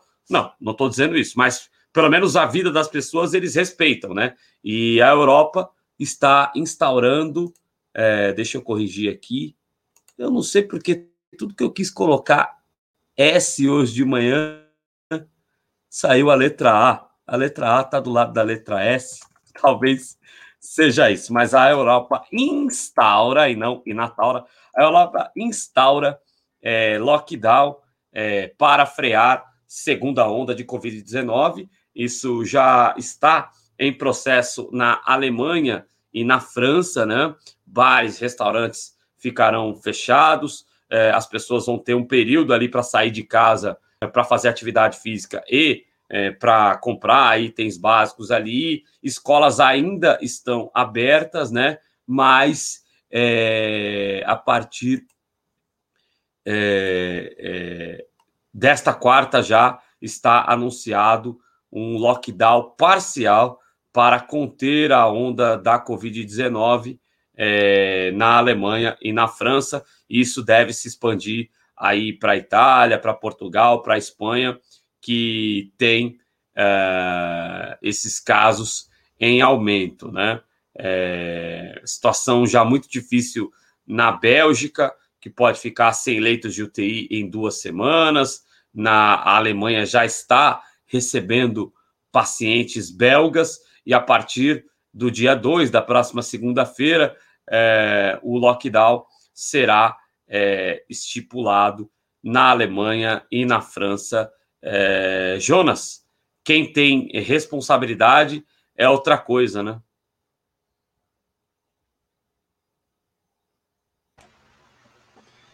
Pois é, né, é, Adriano, isso só, né, é, assina embaixo de que a OMS estava falando, né, de que viria uma segunda onda, né, do Covid-19. É, é, interessante perceber, né, que essa segunda onda já está vindo em alguns territórios aí do, do, do, alguns territórios do nosso país, né, uh, se eu não me engano, a região do, do Amazonas já está já tá vindo com a segunda onda, já está quase que os leitos já estão quase que já 100% lotados lá de novo, né, então, assim, e, e, quando, e quando o governador né, diz que vai fechar tudo, né, ele é criticado pelo governo federal. Né? Então, assim, não tem apoio nenhum, né?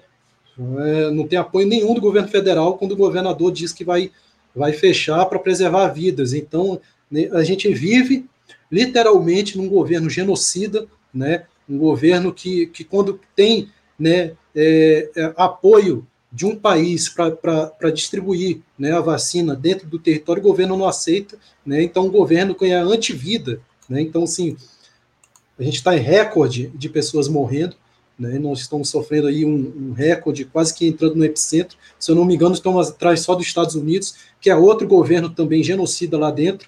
Né, então, assim, é, é lamentável, porque essa onda que está acontecendo lá, lá no, no território europeu vai vir aqui também com toda a força e vai, vai, vai não quero ser né, pessimista, mas vai, vai, vai arrasar, né? O que que o que está acontecendo vai ser pior ao dobro do que está acontecendo aqui na primeira onda.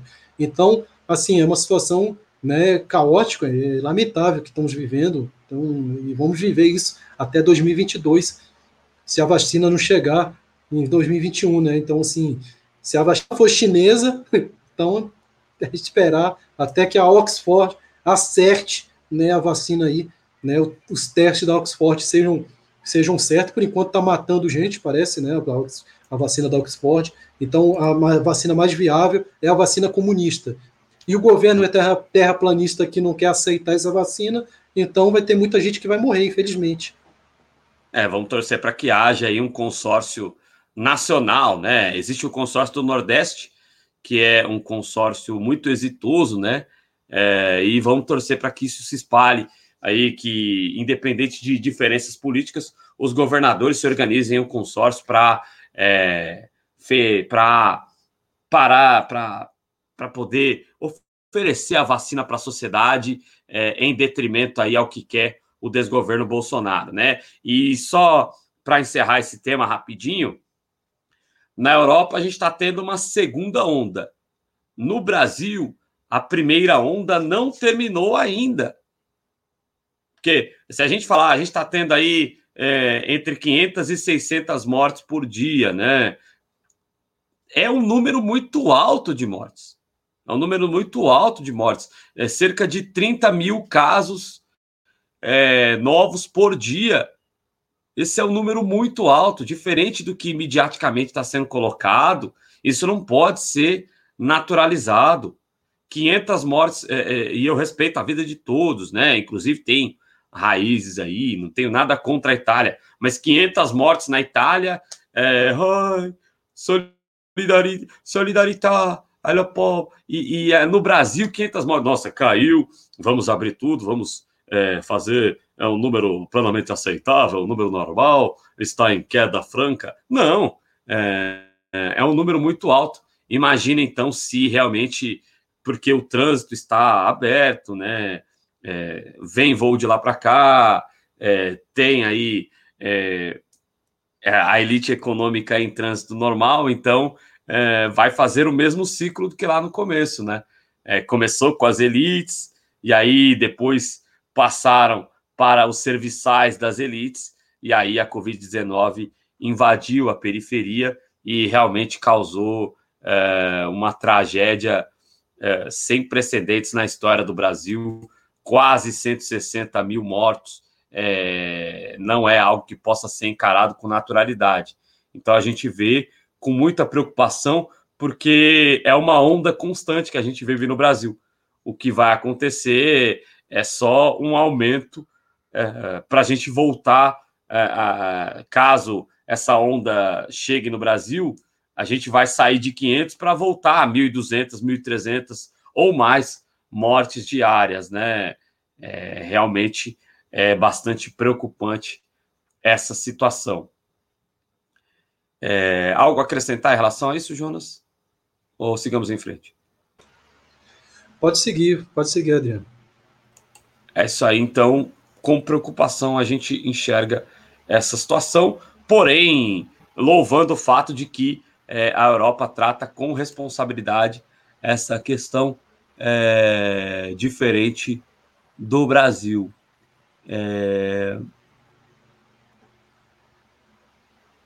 é isso aí. Vamos, vamos dar prosseguimento aqui no programa de hoje para a gente chegar ao nosso tema final. É, infelizmente, mais um ataque terrorista parece ter sido feito por é, aquelas espécies de lobos solitários que existem é, na Europa, que existem é, de grupos, uh, infelizmente, fundamentalistas islâmicos. Né? Na França, esses ataques começaram a crescer depois que aquele professor, o Samuel Paty, mostrou uma charge de Maomé em uma aula sobre é, liberdade de expressão e, e, e, foi morto, né?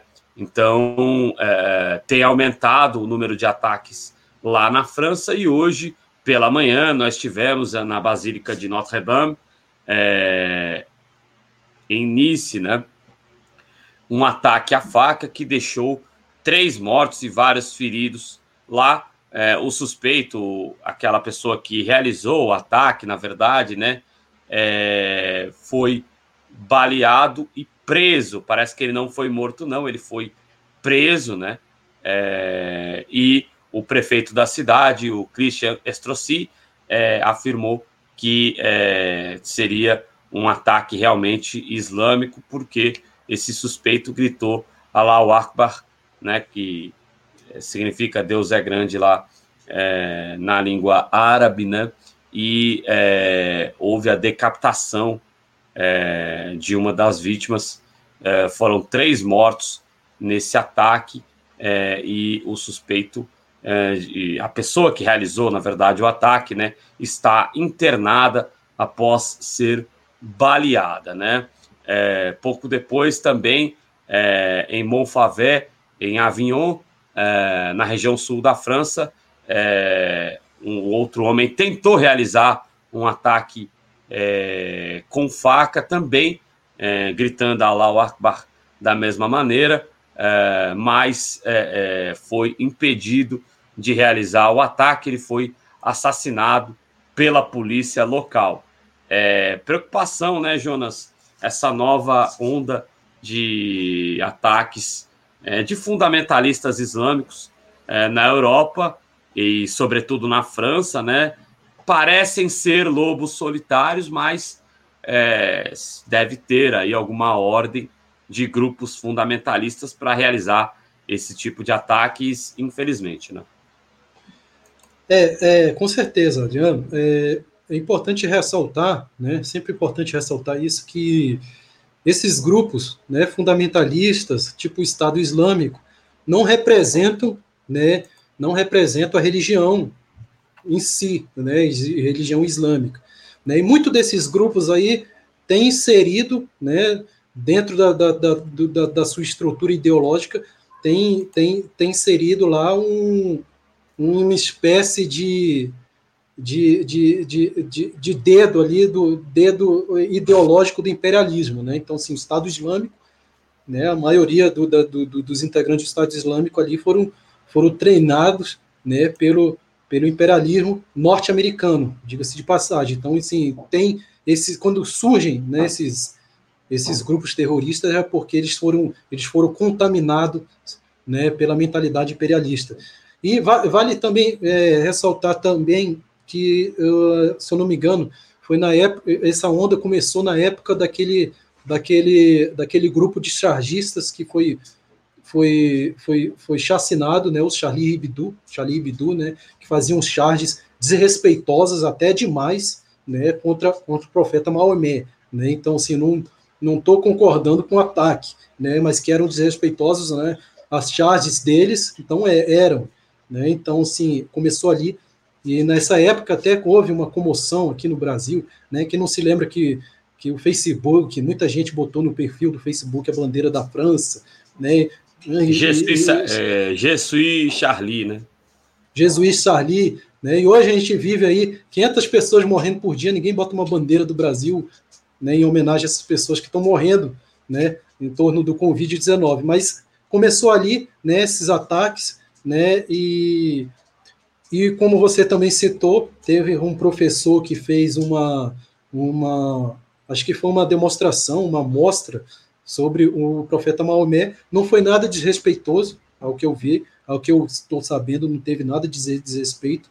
Acho que ele fez uma colocação, né, uma colocação, um, posicionamento pessoal dele em torno do, em torno da religião e acabou causando todo esse tipo de, de ataques. Né? Foi um ataque, é, ao meu ver, é, simplório, simples, mas que a, a, ideologia inserida dentro desse ataque, né, a reivindicação inserida é, é, é, de se preocupar, porque quando se fala né, em ataque religioso, é, pode ter uma proporção bem maior ou pode estar inserido grupos terroristas por trás disso. Então é, é preocupante, apesar de ter sido um ataque ali que, que foi que não teve muitas vítimas, foi um, foi um ataque de facada, se não me engano, né, Adriano? Mas pode ter inserido, como você falou, pode ter inserido ali grupos terroristas planejando até algo maior. É verdade, né? Isso foi o estopim dessa nova onda de ataques. É, esse professor foi decapitado por esse terrorista, né? Ele mostrou uma caricatura do Maomé e acabou é, sendo decapitado é, por um terrorista, lamentavelmente, né? E a gente vê isso com preocupação, essa onda. É, tomara que isso seja devidamente neutralizado e é algo que prejudica também é, os adeptos da religião islâmica, que tem é, preceitos é, importantes que, infelizmente, são desvirtuados aí por, por esses grupos uh, islamofascistas, né, que já está começando a se usar esse tipo de nomenclatura, uh, islamofascismo, para esse tipo de terrorista, uh, que eu acho até que faz muito sentido, né, porque todo tipo de fundamentalismo, todo tipo de, todo tipo de extremismo, ele tem esse quê é, autoritário e, consequentemente, fascista. Né? Acho que é uma nomenclatura correta a ser dada e que já está é, é, começando a ser utilizada por alguns analistas é, sociais e políticos.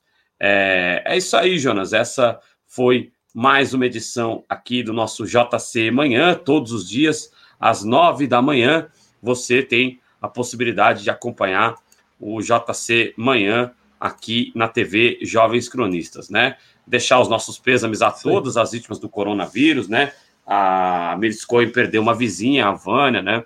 É, e aí a gente registra, muita gente perdeu parentes, vizinhos, amigos, muita gente é, teve gente doente na família. Eu mesmo é, tive pessoas próximas a mim que tiveram pessoas doentes, né? Que tiveram quase, tiveram muitas dificuldades para sair dessa, né? Então a gente se compadece com todos, né? É, quero falar para vocês rapidinho aqui é, dos instrumentos de ajuda que você tem para colaborar com a TV Jovens Cronistas. Pedindo desculpas aqui que a rinite está complicada. Ah, vamos lá. Oi, Jonas, fica à vontade. Adriano, rapidinho, só, é, eu acho que a Mitscoy fez um, uma pergunta para mim, né, sobre o, o, a, minha, a minha estante aqui caseira artesanal. Né, realmente é de caixote, né, então, assim, é, eu, eu saio no supermercado catando esses caixotes aqui e gosto de fazer em instante, né? Eu procuro no YouTube como é que se faz, então é, é caixote, caixote mesmo, que a estante de livro é formado por, por caixotes de, dos supermercados que eu pego. E é bem legal porque é um reaproveitamento, né? É. É, é um. É. Nossa, tá demais. É um reaproveitamento e é importante esse tipo de reaproveitamento, você não precisar comprar uma madeira nova, fomentar o comércio de madeira para fazer esse tipo de prateleira. Bem legal, realmente. É... Bom, é, é o JC Manhã, programa de todas as manhãs aqui na TV Jovens Cronistas, a partir das nove da manhã. Colabore com os nossos instrumentos de apoio, você pode se tornar membro e você tem aí na descrição do vídeo todas as maneiras que você pode colaborar com o projeto. Jonas, muito obrigado. Mais uma manhã juntos aqui na TV Jovens Cronistas. Obrigado, Adriano. Obrigado a participação de todos no chat. É, tenham um bom dia a todos. Né? Gostaria de falar também que hoje né, vai ter o resenha na história com a professora Andréia sobre o filme Sete Chicagos da Netflix. tá? Então, assim, depois do Conexão Progressista, hoje, né, o Conexão que é com o Liz, aí logo depois vai ter o Resenha na História. Obrigado a todo mundo aí, até amanhã, 9 horas da manhã. Perfeito, então não perca aí Os Sete de Chicago, filme da Netflix, que é, será resenhado aí pelo Jonas Carreira e pela professora Andréa Sanazaro, como todas as quintas-feiras aqui uh, no Resenha na História, na TV Jovens Cronistas. Como bem disse o Jonas, às nove da noite tem Conexão Progressista. Muito obrigado a todos. É, tem os instrumentos de apoio que você pode colaborar conosco aí na descrição do vídeo. Até a próxima aqui na TV Jovens Cronistas. Até amanhã, às nove da manhã, no JC Manhã.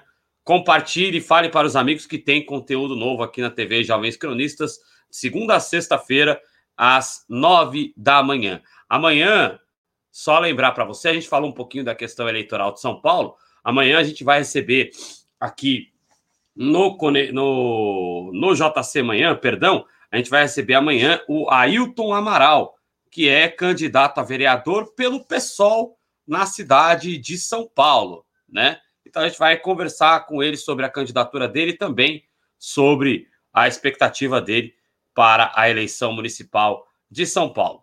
Muito obrigado, Jonas, muito obrigado a todos e até a próxima.